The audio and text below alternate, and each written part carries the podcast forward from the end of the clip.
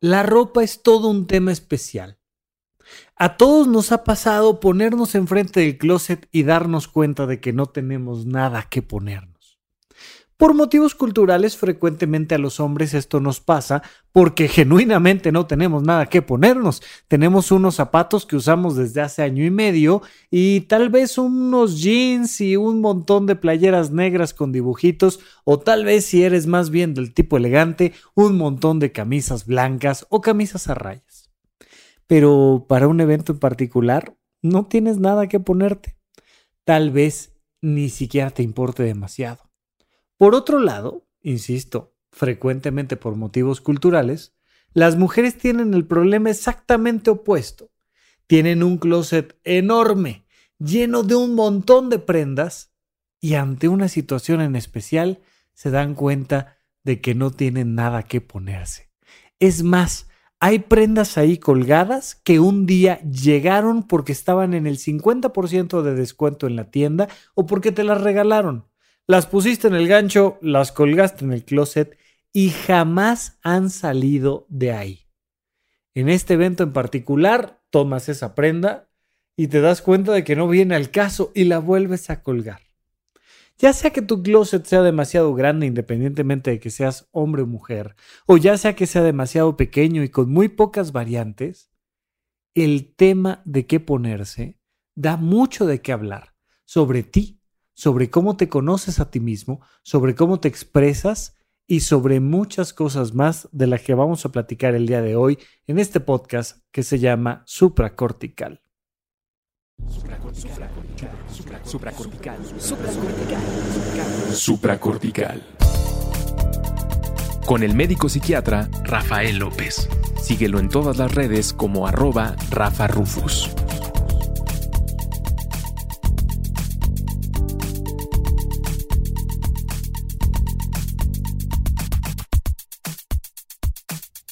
Bienvenidos a Supra Cortical, yo soy el doctor Rafa López, soy médico cirujano por la Universidad La Salle, soy psiquiatra por la UNAM y el día de hoy les voy a hablar de ropa y les voy a hablar del closet. Nunca me lo hubiera imaginado, ¿sabes? Nunca hubiera pensado yo hace, no sé, vamos a pensar 10 años, que un día iba a tener un podcast hablando de temas de salud mental y que uno de los temas iba a ser la ropa. De verdad que nunca me lo hubiera imaginado. Durante muchísimo tiempo la ropa, igual que seguramente para la mayoría de mis escuchas del género masculino, insisto, esto tiene mucho que ver con que somos hombres nacidos en los 70s, los 80s y los 90s. En estas tres décadas definitivamente los hombres estamos en general bastante alejados del mundo de la moda. Cada vez menos y por supuesto depende mucho de tu estrato social porque hay ciertas esferas sociales en las cuales la ropa, al contrario, tiene mucho que ver con el estatus.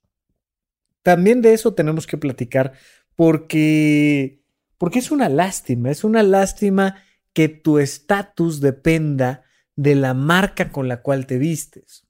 Ya lo platicaremos, pero ahorita me quiero centrar en la mayoría de estos chicos que un día por cualquier motivo se dan cuenta de que no tienen nada que ponerse cuando se enfrentan a un closet que verdaderamente está casi vacío. Tienes un traje, un par de jeans, tres pares de zapatos y además vivir así, vaya, pues como que es un asunto muy masculino. Los hombres así somos, los hombres no no necesitamos de ropa y demás. Mira, no es solo que no necesitemos, es que además no sabemos de estilo, no sabemos de ropa y no sabemos expresarnos a través de ella. Entonces, por supuesto que nadie puede desear lo que no conoce. Si no conoces otros estilos y otras maneras de expresarte, pues no lo vas a desear. Y nos refugiamos mucho en, si mi amigo es así, si mi papá es así, los hombres somos así y nos damos cuenta muy rápidamente de que es una forma en la que se puede vivir fácil y cómodo, sin más. Como que no tuviera nada que ver con la salud mental. Durante muchos, muchos años, yo mantuve desde aquella época en la que no eres ni niño ni adolescente, sino todo lo contrario, y tienes una cabeza como de alien, con una mandíbula chiquita, chiquita todavía de niño y un cabezón que ya va tomando formas este, más maduras y vas teniendo esa, esa forma curiosa de cabeza de alien, pues desde aquella época yo usaba unas playeras blancas, largas, largas, largas, porque al final estaba yo creciendo con unos dibujos de los Looney Tunes, un par de jeans y unos tenis que me iban a durar seis meses usándolos cada vez que no usara el uniforme. El problema es que esa moda se me alargó demasiado tiempo y bueno, pues conforme vas teniendo una novia u otra, pues te van civilizando un poquito y ya te enseñan a usar algún pantalón extra de vestir y una camisa y, y párale de contar. Y la verdad es que la vida no se modifica mucho. Ah, vas incorporando una que otra cosa, pero al final te paras frente al closet y te das cuenta de que en serio no tienes nada que ponerte más que lo mismo de siempre. Y muchas veces ni siquiera piensas que eso tenga algo que ver con tu realización personal. Fue pasando el tiempo y me enteré, pues en una clase de medicina y en otra por allá, leyendo algún artículo científico, que dependiendo de cómo te vestías, te podía ir mejor o peor en la vida. Y eso era curioso. Me hizo darme cuenta de que el color negro era un color pues en el que podías confiar y en el que pues muchas personas que tenían éxito lo utilizaban. Es un color fuerte, es un color que además pues eh, podría decirse que mejora tu figura de cierta manera. Y ya me quedé con esa idea, empecé a utilizar mucho el color negro, pero pasó mucho tiempo antes de que descubriera que detrás de la imagen personal había mucho relacionado con la autoestima y que había mucho relacionado con la expresión de uno mismo y que había mucho más de conocerte a ti y saber quién eres, de saber cómo construirte y utilizar la ropa como un instrumento de realización personal. Porque, insisto, algunas personas saben que la ropa es un instrumento eh, de, ir escalando jerárquicamente en tu entorno. Pero de realización, la verdad es que muy pocos. Vas conviviendo con la gente. Insisto, vas teniendo parejas y te das cuenta de que ellas tienen el problema opuesto. Toda la vida les han estado marcando cánones culturales de una señorita se debe de ver así, y una mujer se debe de vestir de cierta manera y hay que verse así. Y si llegas a una fiesta, lo primero que van a hacer es voltearte a ver. Y más te vale verte bien. Pero no hay que opacar a la del cumpleaños, pero tampoco hay que verse mal. Pero eso se te ve como que como que andas buscando sexo fácil en cualquier lado y entonces ya el término con el que se refieren a ti es muy diferente. Y entonces si enseñas mucho o muy poco las piernas, cambia completamente el contexto. Si usas tacón más o menos alto, no tan alto, de aguja o no, de un color o de otro. Si traes blusa o si traes pantalón, pero traes falda, pero ¿qué traes puesto? Si te pones aretes o no, o un color de lápiz labial o de uñas. Y todo el contexto cambia y de repente nosotros las vemos paradas frente al closet diciendo, no tengo nada que ponerme, frente a un closet enorme con prendas nuevas que jamás han sido utilizadas y a nosotros nos causa una confusión tremenda. Muchísimas mujeres han empezado la resolución de un duelo a través de su closet muchísimas mujeres han empezado una nueva vida y el camino de la realización personal a través de su closet. Y parece una frivolidad. No lo es. Tanto hombres como mujeres tenemos que aprender a vestirnos. Es una cosa muy curiosa porque cuando hablo, por ejemplo, de lo natural que es la poligamia en el ser humano, siempre digo, bueno, miren, la, poligamia es natural eso no significa que no podamos vivir en monogamia y que no podamos comprometernos con una pareja en un momento determinado en nuestra vida. Tan es natural la poligamia que no creo que todos los que me están escuchando, si es que tienen pareja actualmente, sigan saliendo con el primer novio o la primer novia que tuvieron en la vida. Estoy seguro de que no. Es más, lo más probable es que tú que me escuchas hayas tenido un mínimo de cinco parejas diferentes a lo largo de tu existencia. Eso significa que, por supuesto, la poligamia en el ser humano es natural, pero tiene que haber de preferencia eh, un compromiso con la persona en la que te estás vinculando y entonces también existe la forma de naturalmente y sobre todo culturalmente comprometerte con alguien. Y siempre cuando hablo de esto les digo, tan natural es la poligamia, tan antinatural, tan cultural es la monogamia, como cultural es la ropa y natural es andar desnudos no porque sea natural andar desnudo, sea lo más eh, común, lo más obvio, lo más estándar en nuestra vida cotidiana. Podríamos prácticamente decir hoy en día que para el ser humano lo natural es vestirse. De hecho, si alguna vez has estado en los cuneros, en los hospitales, o has estado, has tenido la oportunidad de estar cerca de un recién nacido, pasa muy poco tiempo el recién nacido de nacer desnudo allá tener ropa. Y eso es, pues, parte de nosotros. Eso es algo adecuado. La ropa es algo que nos protege del clima, que nos protege de eh, diferentes circunstancias, pero que además nos marca cánones culturales inmediatamente. Y entonces, oye, si ya te vistieron de azul o te vistieron de rosa, pues ya está teniendo un contexto bastante interesante que podemos analizar.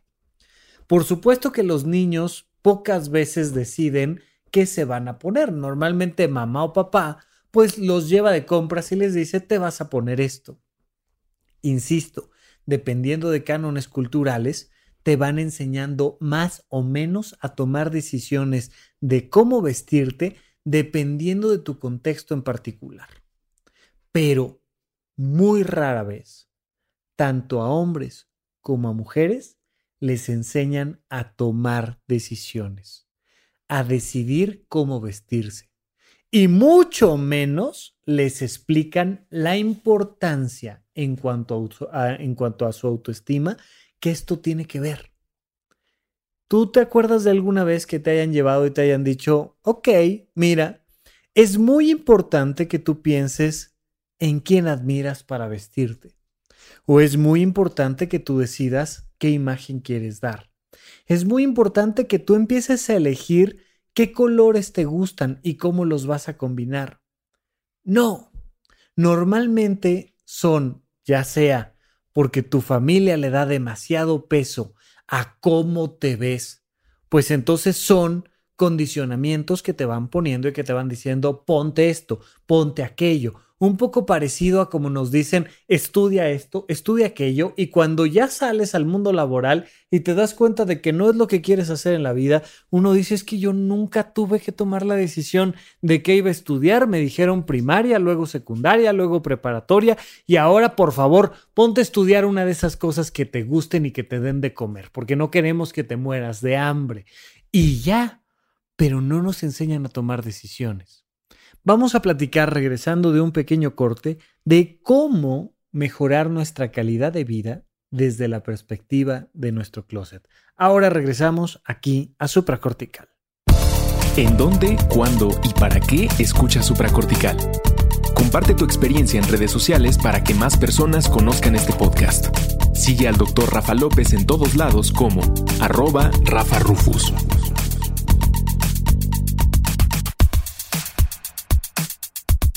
Estamos de regreso con ustedes aquí en Supracortical. Oigan, no olviden que estos programas se hacen a través de las sugerencias, de los comentarios que me hacen en redes sociales.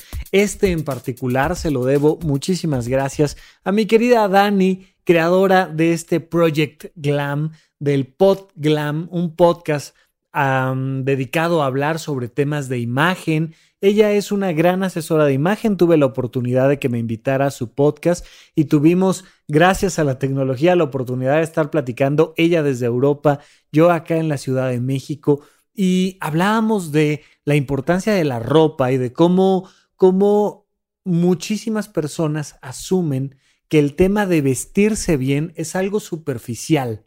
Y no, tiene que ver con nuestra salud y tiene que ver con nuestra autoestima, el tema de vestirse bien. Y platicando con ella en este, en este episodio que tuvimos en PodGlam, en el podcast del Project Glam, pues me decía esto de, oye, es que hay muchas mujeres que se paran frente al closet y dicen, no tengo nada que ponerme. Y estábamos analizando ahí un poco eso y me pareció tan fascinante que le dije, definitivamente vamos a hablar de eso en supracortical en esta idea de no tengo nada que ponerme. Mira, para que tú te pares frente a tu closet y siempre tengas algo que ponerte, te necesitas conocer a ti misma, a ti mismo.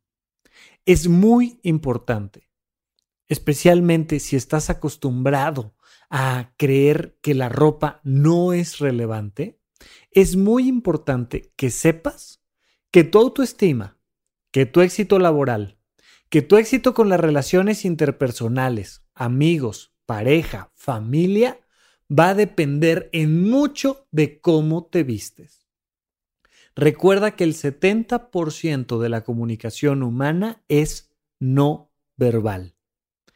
El simple hecho de que te pares en un lugar con una cierta ropa ha mostrado científicamente que modifica por completo la situación. El hecho de que te den un trabajo, el hecho de que una persona acepte platicar contigo, hacer un negocio, que si brindas una opinión te escuchen, mucho tiene que ver con cómo te vistes. Pero por favor, antes de llegar ahí, quiero que empieces a reflexionar cómo te vistes. ¿Cuáles son los criterios que tomas todos los días para elegir tu vestimenta? La queridísima arroba Chelagüera y Chel Cisneros ha hablado muchas veces de cómo las mujeres, por ejemplo, eligen su forma de vestir dependiendo de dónde van a estar porque evalúan el riesgo que van a tener en torno a los hombres. Oye, no es lo mismo cómo me he visto para salir al transporte público que cómo me he visto si me voy a ir en taxi, que cómo me he visto si voy a utilizar un auto. No es lo mismo cómo me he visto si voy a dar una clase o si voy a estar sentada en mi oficina y nadie va a estar conmigo. La manera en la que me he visto puede depender mucho de cuánto riesgo yo como mujer siento que estoy corriendo en mi entorno. Porque me pueden agredir sexualmente, porque un montón de cosas. No quiero hablar de eso. Quiero irme más en lo profundo. Si tú no sabes a quién admiras, no vas a saber vestirte. La admiración es un proceso fundamental de la educación. Por favor, esto tiene que quedar profundamente claro. Los seres humanos aprendemos admirando. Los seres humanos no aprendemos cuando mamá o papá nos dicen, es que esto lo tienes que hacer así, es que esto es importante para tu crecimiento, para tu desarrollo, para tu... No. Los seres humanos, cuando vemos a alguien y decimos, wow, le ponemos atención. Y eso que dice y sobre todo eso que hace, se vuelve educación fundamental para nosotros. Desde la más temprana infancia, cuando tú escuchas a papá, escuchas a mamá hablar y ellos son las personas que más admiras porque tienes un año de edad, pues entonces empiezas a copiar la forma en la que hablan, el tono, el ritmo, y empiezas a hablar español más por seguir ritmos y tonos que por seguir oraciones conceptos. Eso se va formando poco a poco, pero va formándose después. Primero simplemente balbuceas y tratas de ir reproduciendo las canciones que estás escuchando que ellos hablan cuando te dicen, hola mi amor, ¿cómo estás? Y uno como bebé empieza a... y empiezas a balbucear tratando de repetir lo mismo que ellos dicen. Pues igual con cómo te ves. Y entonces la expresión corporal, si papá se para derecho con los hombros atrás o si por el contrario anda siempre con la cabeza baja y las cejas juntas. Eso es muy importante para la educación de tus hijos. Oye, ¿cómo se ve mamá? Mamá es la de los tubos y la del delantal, la de las fachas, la que anda ahí con chanclas, o mamá se ve muy guapa y muy linda y además refleja que es una mujer fuerte, inteligente, la manera en la que se para.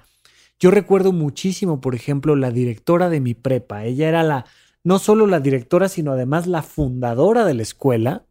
Y era una súper abogada, una mujer brillante, pero además una mujer muy guapa. Y era distinguida, por supuesto, por todos nosotros, ¿no? Miss Betty, que era una señorona, o sea, era una mujer guapa, que además se sabía vestir perfectamente bien y que te decía allá desde la distancia, a ver, Rafael, ven para acá. Y por supuesto que te alineabas y, y te acomodabas, porque Miss Betty te había hablado. No solo era la directora, su imagen te presentaba un respeto tremendo. ¿Cómo se ve mamá? ¿Cómo se ve papá? ¿Cómo se veían mamá y papá cuando tú eras niño? ¿Cómo se ven hoy en día? ¿Cómo te ves tú si es que ya eres mamá y papá? ¿Cómo presentas tu imagen ante las personas que estás inspirando y educando?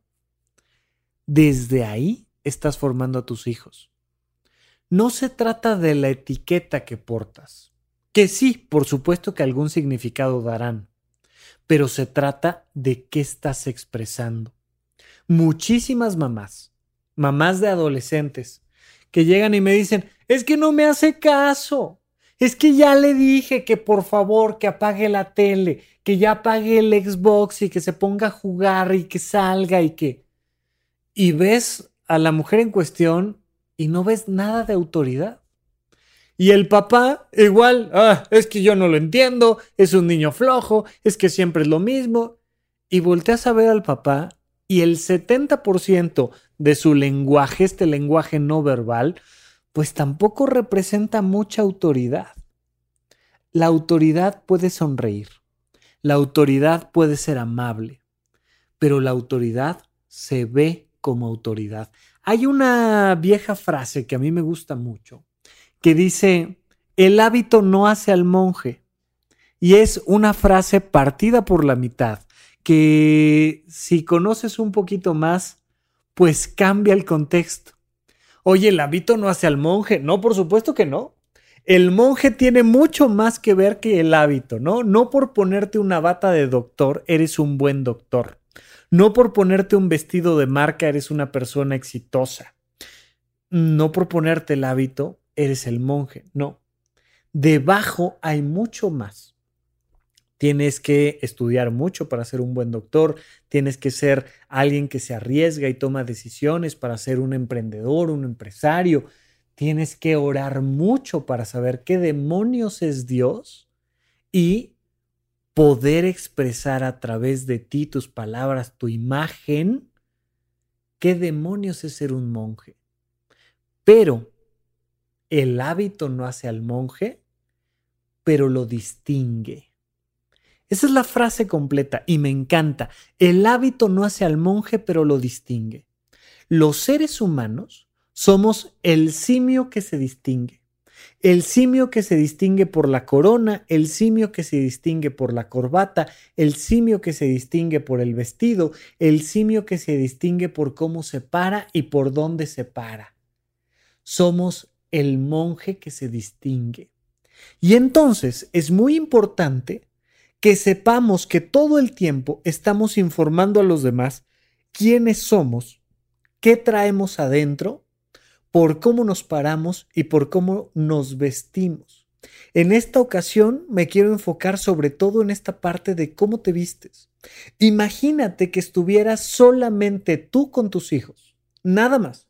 Eres papá de dos hijos, eres mamá de dos hijos y tú quieres expresarles a ellos quién eres tú a través de cómo te vistes. Oye, ¿Hoy va a ser día de salir a jugar en el parque con tus hijos o no? cómo te vistes. Cuando les das una indicación, cómo te vistes. Cuando estás eh, siendo tierno o tierna con ellos, cómo te vistes. Cuando te sientas a hacer la tarea con ellos, cómo te vistes. Porque ellos en mucho te van a ver más de lo que te van a escuchar. Los seres humanos pasamos muchísimo tiempo antes de aprender a escuchar. Aprendemos a hablar muy rápido, muy rápido, pero tienen que pasar décadas para que aprendamos a escuchar. Pero a ver, aprendemos rapidísimo. Y si te das cuenta, los niños como inmediatamente empiezan a hacer burla de lo que ven y todo el tiempo están señalando con el dedo lo que ven, porque la gran captación de información que tienen va a ser a través de los ojos. ¿Cómo te vestirías para convivir con tus hijos? ¿Cómo te ves? Es muy importante que sepas que la forma en la que te vistes está expresando quién eres. Por tanto, para saber quién eres, pues necesitas saber cómo te vistes. Pero para saber vestirte, necesitas saber quién eres. Mira, vamos a partir de aquí. Es muy importante que sepas que existen algunas reglas básicas de la imagen personal. Por supuesto, eh, hay muchísimos podcasts y muchísimos eh, canales de YouTube y, canales en Instagram y demás redes sociales donde te van a enseñar mucho mejor que en supracortical las reglas de vestirte. Insisto, chequen un poquito del contenido que tiene Dani en este Project Glam. Y es muy importante que le preguntes a los profesionales estas reglas del vestido, pero aquí, desde la perspectiva de supracortical, la regla número uno, la regla número uno por demás de vestirse bien es la higiene. Oye, un cuerpo bien bañadito, una ropa limpia, eh, no traer manchas, digo, siempre puede haber un accidente y no pasa nada. Y Oye, se me cayó el café, traigo una mancha en la camisa. No es para tanto, de verdad. No te va a pasar nada por traer una mancha, pero en general, en el día a día, en tu manera de comenzar el día, que traigas ropa limpia, fresca, que huela rico, es muy importante que mantengas tu higiene, que si traes barba la recortes, que te laves la cara, te vas a ver y te vas a sentir diferente. Regla número uno, que tu ropa esté limpia. Regla número dos, muy importante, que te quede. no sabes lo curioso que es, pero lo primero que hice yo cuando empecé a tomar un poquito de información en torno a cómo pararme frente a mi closet fue distinguir la ropa que me quedaba de la que no me quedaba. Y una vez que eliges toda la ropa que no te queda, es muy importante dársela a alguien más. Compártesela a alguien que le quede, que le guste, que la necesite, me da igual pero por supuesto que necesitas utilizar ropa que te quede. Una vez que ya tienes ropa que te quede, vamos a pasar a úsala con una postura adecuada. Todo esto, fíjate, tiene que ver mucho con la salud. Pero regresándome tantito a este punto de que la ropa te debe de quedar. Los hombres muy frecuentemente usamos ropa demasiado grande. Muchas veces argumentamos que pues, no queremos que se nos vea ahí la pancita, que este, que no, imagínate yo, yo soy flaco, flaco, ¿no? Y que, ay, no, pues es que se me van a ver las piernas flacas. No, mi hijo, por favor, que no te sobre demasiada ropa. Por supuesto que hay estilos, ¿no? Y no, no, voy a llegar yo a decirle a los monjes tibetanos que usen ropa ceñida. No, no, no es el uniforme correcto, eso tiene otros patrones. Por supuesto que, que si usa ropa de trabajo es otra historia. Pero en general, la ropa que te queda bien y es fácil saber que la ropa te queda bien, que no te sobre mucha tela, que no puedas agarrar demasiada tela en tu camisa o en tus pantalones este, antes de, agarrarte la pierna o, o el abdomen o que no te sobre demasiada ropa. Es importante para que tu postura se denote. Justo estaba, ya les contaré algún día por qué, pero estaba leyendo un poco de Harry Potter y estaba leyendo el primer libro de Harry Potter y te dicen, te, van describiendo al personaje, ¿no? Y, Harry, que vive ahí abajo de una escalera, en lo que realmente es una alacena, pero pues ahí está el chamaquito de 10, 11 años y trae puesta ropa que le deja su primo, que además es gordo y enorme, y por supuesto que sus tíos no van a gastar un centavo en ropa para Harry, y entonces le avientan esta ropa que le queda grande. Es muy curioso, pero es una de las maneras en la que te describen que Harry no importa. Tan no importa que no tiene ropa para él. Tan no importa que la ropa no le queda. Y como la ropa no le queda, pues Harry se ve muy pequeño. Y por supuesto que vamos viendo cómo la familia en la que vive, sus tíos, todo el tiempo lo están sobajando y todo el tiempo están agrediendo a Harry Potter. Simple y sencillamente el hecho de que la ropa no te quede te hace ver y te hace sentir, porque te lo juro que te vas a sentir diferente cuando cambies, te hace sentir como un hombre pequeño o como una mujer pequeña. Si no utilizas ropa de tu talla, es muy probable que tu autoestima baje, que tu autoconcepto baje, cuando tú usas ropa de tu talla, naturalmente te paras diferente y te ves distinto. Los hombres, por ejemplo, que utilizan eh, playeras de manga corta o que se arremangan aquí un poco la camisa o demás y, y la levantan un poquito por encima de la media del bíceps y enseñan el bíceps, aunque no sean los más atléticos en el gimnasio y aunque no sean los más grandotes de la colonia, se ven más fuertes. Yo pasé muchísimos, muchísimos años porque además, por algún motivo, pues las playeras vienen así, ¿no? Yo soy un hombre de brazos largos y a pesar de ser un hombre de brazos largos, las playeras que tenía yo, pues me cubrían por completo el bíceps. Inmediatamente te ves más flaco y no resaltas lo poquito que tengas de tu bíceps. Y es muy importante. Te sientes diferente. Si te acuerdas de la serie de Luis Miguel, si es que viste la serie de Luis Miguel, Luismi todo el tiempo trae la playera, pues hasta el deltoides, mijo.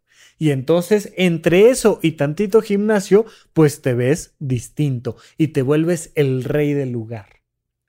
Tú que eres hombre y me estás escuchando, ¿qué tan largos son los brazos de tus playeras? ¿Y qué pasa? Toma una que te quede bien, que te quede al cuerpo, que la manga la puedas arremangar un poquito o naturalmente por su corte venga por encima de la media de tu bíceps. Y ponte otra que te quede guanga, que puedas eh, tranquilamente hacer un puño de ropa enfrente de ti o al lado de ti este, cuando, cuando la agarras, cuando te la pones y que por lo grande que está puedas hacer todo un puño y que además la manga te quede por debajo del brazo. Párate frente, frente al espejo con ambas prendas, póntelas. Date la oportunidad de probarte tu closet y verte frente al espejo. Pero quiero que pongas el énfasis no en si te ves bien o si te ves mal sino en si te sientes bien o en si te sientes mal. Y te vas a dar cuenta que hay ropa que no te gusta, con la que no te sientes bien, con la que no te presentarías en un lugar. Y muchísimas veces optamos por decir, bueno, esta para cualquier día, para cualquier domingo, para cualquier sábado.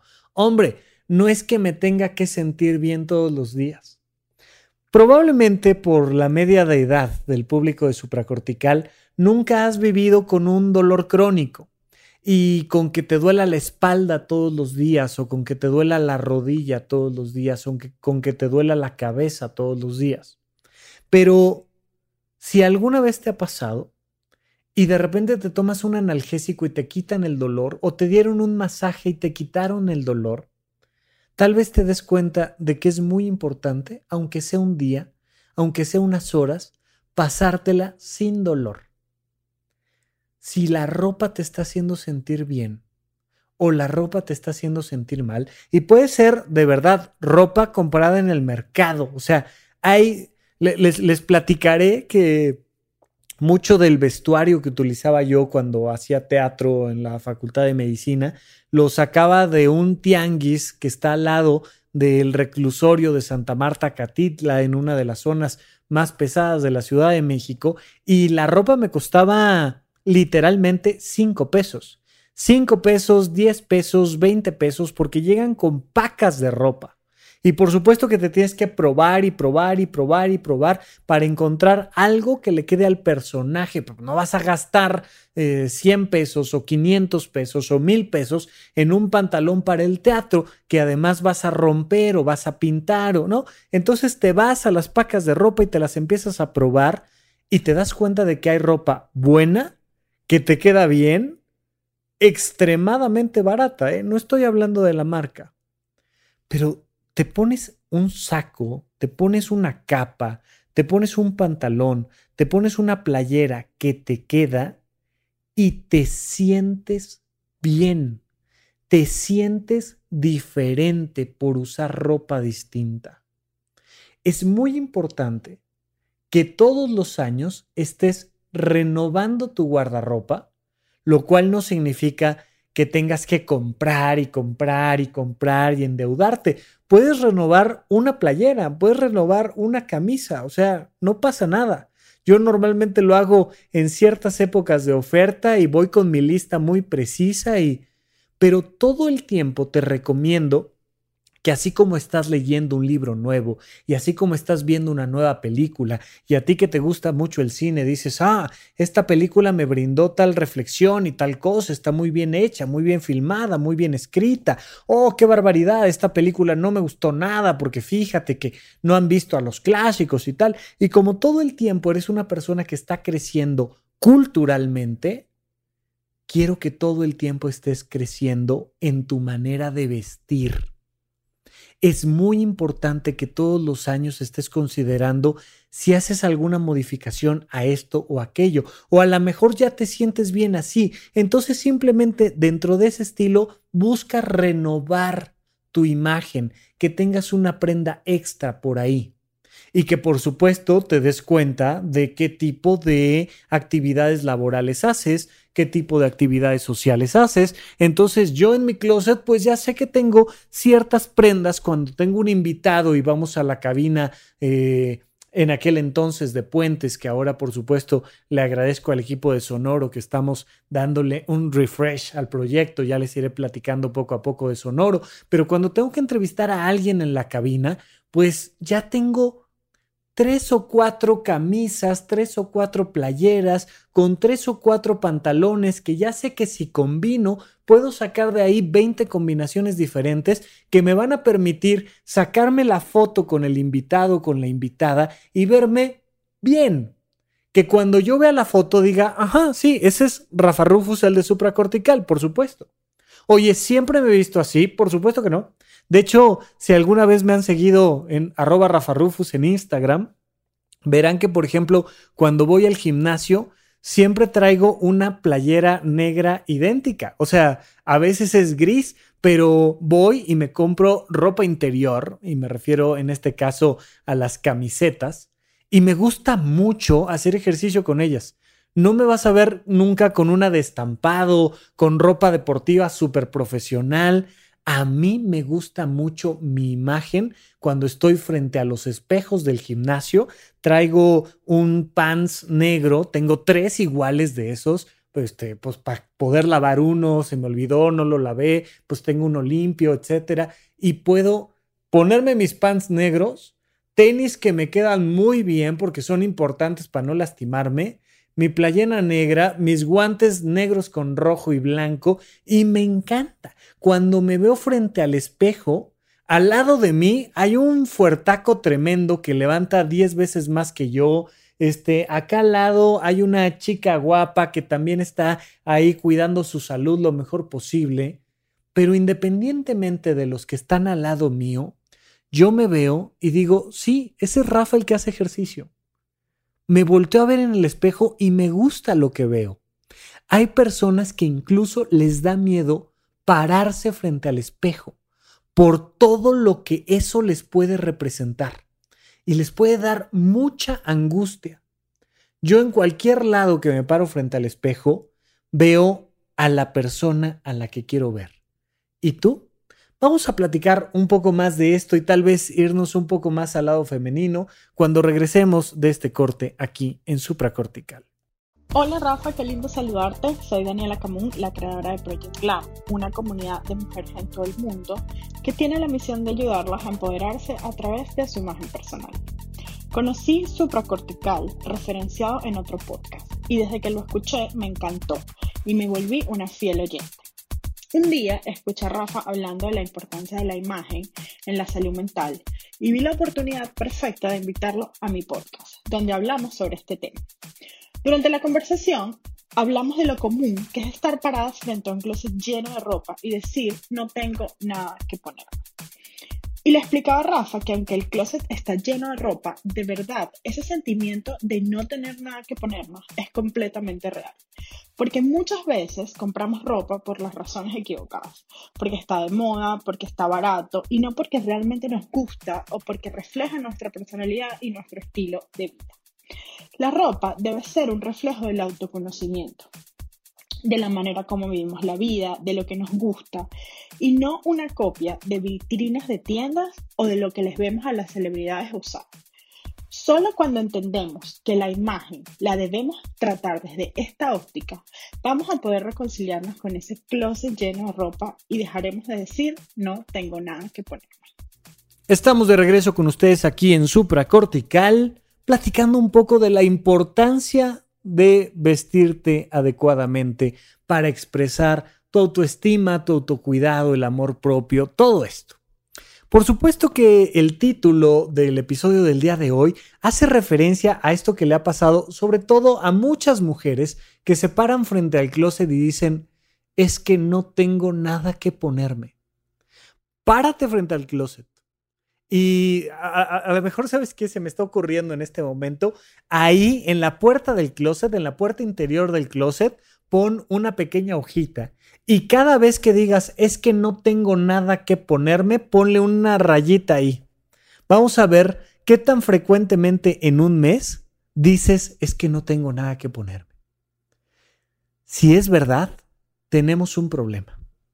Y tenemos que abordar ese problema lo antes posible, pero te quiero preguntar, para que lo abordemos desde una perspectiva en particular, ¿para quién te estás vistiendo? Porque uno de los motivos que hacen que una mujer diga, es que no tengo nada que ponerme, es porque se están vistiendo para compararse con otras personas, habitualmente con otras mujeres, en determinados eventos sociales y laborales y demás. Y entonces dices, me van a decir esto, me van a ver de tal manera, me voy a ver distinto de, es que me van a, no, y te van a criticar por todo. Y te estás vistiendo para las demás o te estás vistiendo para los demás. Cuando te estás comparando, definitivamente nunca vas a tener nada que ponerte. Nunca te vas a sentir del todo cómoda. Mira, yo no sé si te haya pasado alguna vez con mamá, con papá o con alguna persona que te criticara mucho por algún motivo, porque es muy curioso, mamá y papá que son las personas que más nos quieren, también son las que más nos critican. Eso es común. Y mamá y papá, en el momento en el que nacen, o sea, eh, eh, cuando, cuando, cuando nace su primer hijo, cuando nace su segundo hijo, se les activa un chip de mamá y papá que les da la capacidad para hacer exactamente el comentario que más te iba a doler, en ese momento se les activa. Y a lo largo de toda tu vida son capaces de decirte así con un plumazo, con un pequeño comentario, algo que te destroza la autoestima. Tú también que te sentías y te no sé qué, de repente, ah, así vas a salir a la calle, pareces dos puntos, lo que tú quieras, pareces flan embarrado, pareces no sé qué, tal vez y te empiezan a aventar comentarios que te destrozan. Bueno, si tú te vistes para darle gusto a mamá o a papá, siempre van a tener un comentario que te va a hacer saber que no lo lograste. Si tú te vistes para que tu hermano adolescente o tu hermano mayor no te hagan un comentario terrible, nunca vas a tener nada que ponerte. Si tú te vistes para que las amigas, entre comillas, no te critiquen, nunca vas a tener nada que ponerte. Si te vistes para compararte, estás perdida. Es muy diferente cuando te vistes para expresarte. Si no tienes nada que ponerte, a lo mejor es porque todavía no tienes nada que expresar. Y eso es muy peligroso, porque si no tienes nada que expresar, es porque todavía no eres nadie. Espero no ser demasiado duro contigo, pero por favor, espero que del otro lado del micrófono, tú que me estás escuchando, me digas, no, no, no, no, no, espérame, espérame, espérame, espérame. Una cosa es que haya dicho 36 veces esta semana no tengo nada que ponerme y otra muy diferente es que yo no sea nadie. Ah, ok, perfecto, me da mucho gusto, qué bueno. Ya vamos de gane, porque si sabes quién eres, sabes qué quieres expresar. ¿Qué son aquellas cosas que te hacen grande? ¿Qué son aquellas cosas que levantan tu autoestima? Tu inteligencia, tu belleza, tu compromiso, tu fuerza, tu determinación, tu creatividad, tu alegría, yo qué sé qué. Obsérvalo y anótalo y pregúntate cómo le haces para expresarte a través de la ropa todos esos valores que tienes.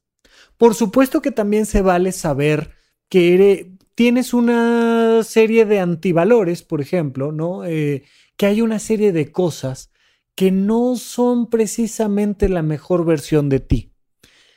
Esas cosas que no son la mejor versión de ti hay que matizarlas, es decir, hay que hacerlas chiquitas.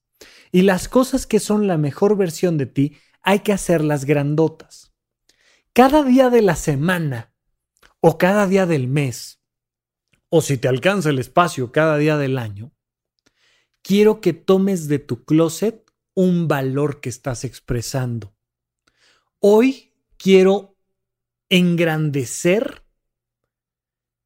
mi valor como una mujer creativa. Hoy quiero verme como una mujer segura. Hoy quiero verme como una mujer inteligente.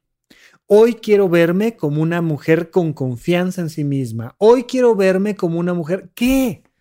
O sea, ojalá tengas 365 valores para expresarte. Y además yo ya sé que, sabes, eh, a lo mejor ando medio triste y esto lo quiero matizar un poquito, o a lo mejor ando medio enojada y lo quiero matizar, o a lo mejor ando medio qué. ¿Qué quieres matizar y qué quieres exaltar? Bueno, cuando te pares frente al closet, no pienses en cómo te van a ver los demás y en compararte.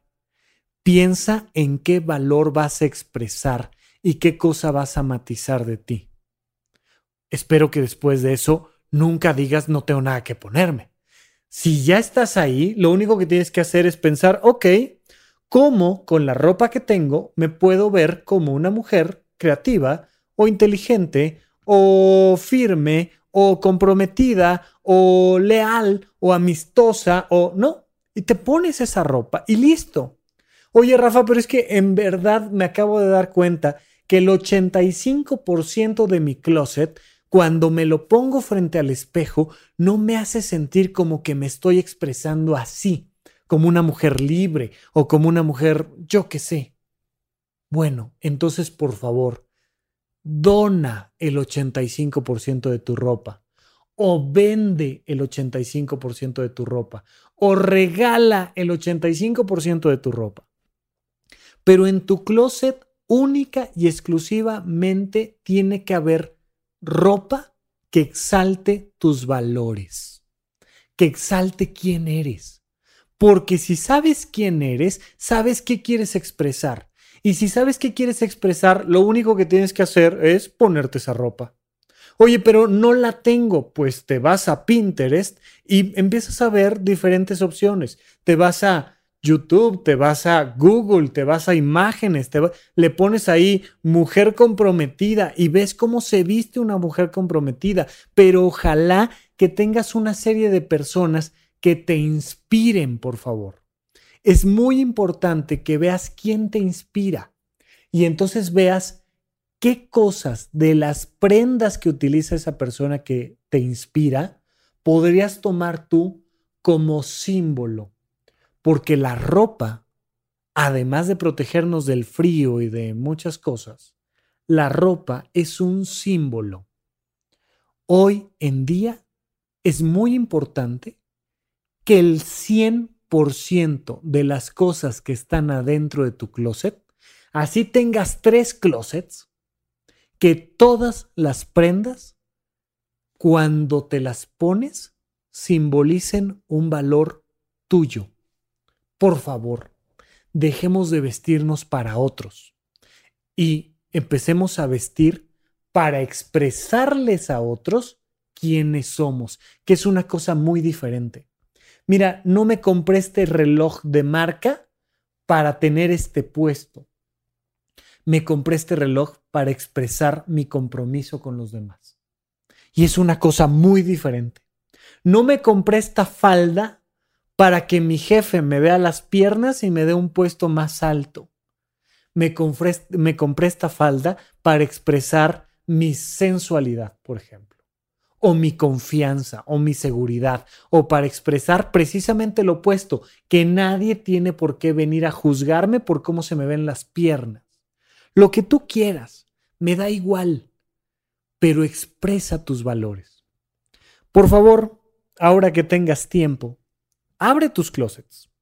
Abre tu closet o los que tengas y observa cada prenda. Si es necesario, póntela y pregúntate no cómo se te ve, porque ahí nuevamente te estás comparando con la de las revistas, te estás comparando con la de Instagram, te estás comparando con la que sale en la película de Hollywood. No, por favor, ya olvídate de eso. Póntela y pregúntate qué valor estás reflejando. Y si no estás reflejando ningún valor, esa prenda se va. Por favor, no la vuelvas a guardar. ¿Para qué compras ropa porque está en descuento? ¿Para qué compras ropa para que cuando el día de mañana y no no no no no no no no no. Que el 100% de tus prendas expresen un valor. Si pueden ser símbolo de alguien que admiras, qué maravilla. Por favor, nunca te detengas en estar admirando gente. Cada año, cada mes si es posible, Quiero que estés admirando a alguien nuevo, alguien más joven que tú, alguien más grande que tú, alguien de tu género, alguien de un género diferente, alguien con tu preferencia sexual, con otra preferencia sexual, alguien que opina igual que tú o que opina diferente. Pero es importante que estés coleccionando personas que admiras. Y entre otras cosas, observa cómo se paran, observa cómo hablan, pero también observa cómo se visten y piensa si puedes tomar algún símbolo y quedártelo. Es muy importante. Cuando vayas a comprarte ropa, que sepas qué estás buscando, pero no sabemos qué estamos buscando porque no sabemos qué valor queremos expresar.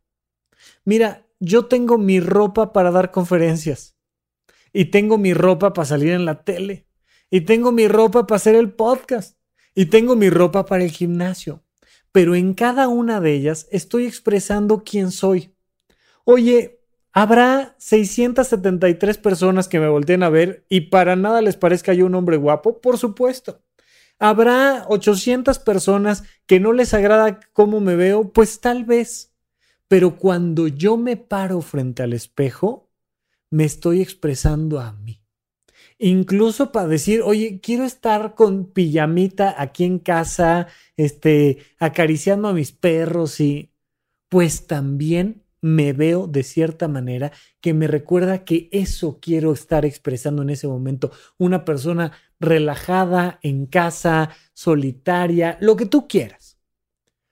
Pero por favor, empieza a plantear tu closet desde tu escala de valores, desde quién eres. Y entonces vas a irte haciendo cada año, cada mes, no sé, cada que tú quieras, de prendas que cuando te pares frente al espejo digas, sí, esta soy. Si tú sabes quién eres, sabes qué valores tienes y entonces sabes que los quieres expresar. Y vas coleccionando una serie de prendas que te hacen ver así. De tal manera que la próxima vez que tengas un evento social, quiero que te preguntes, ¿qué es la mejor versión de ti que quieres expresar en ese evento? Y vas por la ropa que ya sabes que eso expresa. Ropa limpia, no necesariamente cara. Si te puedes dar un lujo y comprarte una prenda cara, adelante. Y si es algo que te permite expresar un símbolo, por supuesto, no tiene nada de malo. Pero ropa que exprese, ropa que te represente, porque para los seres humanos es muy importante. Vas a empezar a sentir cómo tu vida cambia. Y te vas a dar cuenta de que el siguiente paso es fundamental. Empiezas a desear verte mejor, pero te das cuenta de que ya a través de la ropa no lo puedes hacer. Cuando ya no te puedes ver mejor para ti a través de la ropa, empiezas a buscar verte mejor para ti a través de disminuir o aumentar tus porcentajes de masa muscular, de masa grasa, de, no, te, empiezas a voltear a ver y dices, pues sabes qué, que para que esta blusa se vea mejor, voy a desaparecer esta pancita, pero fíjate, vuelvo a lo mismo, aquí está el gran candado. No para presumirle a nadie, no para salir en Instagram eh, a coquetearle a nadie, no, para expresarme como una mujer fuerte, para expresarme como un hombre valiente, para expresarme como una persona comprometida. Y entonces te volteas a ver y dices, claro que quiero hacer ejercicio. Y se vuelve divertido y placentero porque lo estás haciendo para ti. Que lo hagas para ti, que te vistas para ti, no significa que te vistas mal, porque bajo el argumento de que la belleza está por dentro y no por fuera, muchísimas personas se descuidan y sobre todo descuidan su imagen. No, que la belleza esté por dentro significa que para verte bien comes bien, duermes bien, haces ejercicio y tienes actividades recreativas. Y nada mejor que ponerte tu ropa para hacer esgrima histórica, o ponerte tu ropa para ir a un museo, o ponerte tu ropa para ir al teatro, o ponerte tu ropa para dar una conferencia, o ponerte tu ropa para yo sé que para qué, para viajar a dónde y entonces viajas a algún lugar y te pones alguna prenda que te recuerda que estás allá de viaje, maravilloso, pero eso te hace caminar, pero eso, eso te hace beber agua, pero eso te hace comer bien, pero eso te hace dormir bien. Cuando la ropa ya no es suficiente, entonces se refleja claramente la importancia de tu salud y de cuidar tu cuerpo.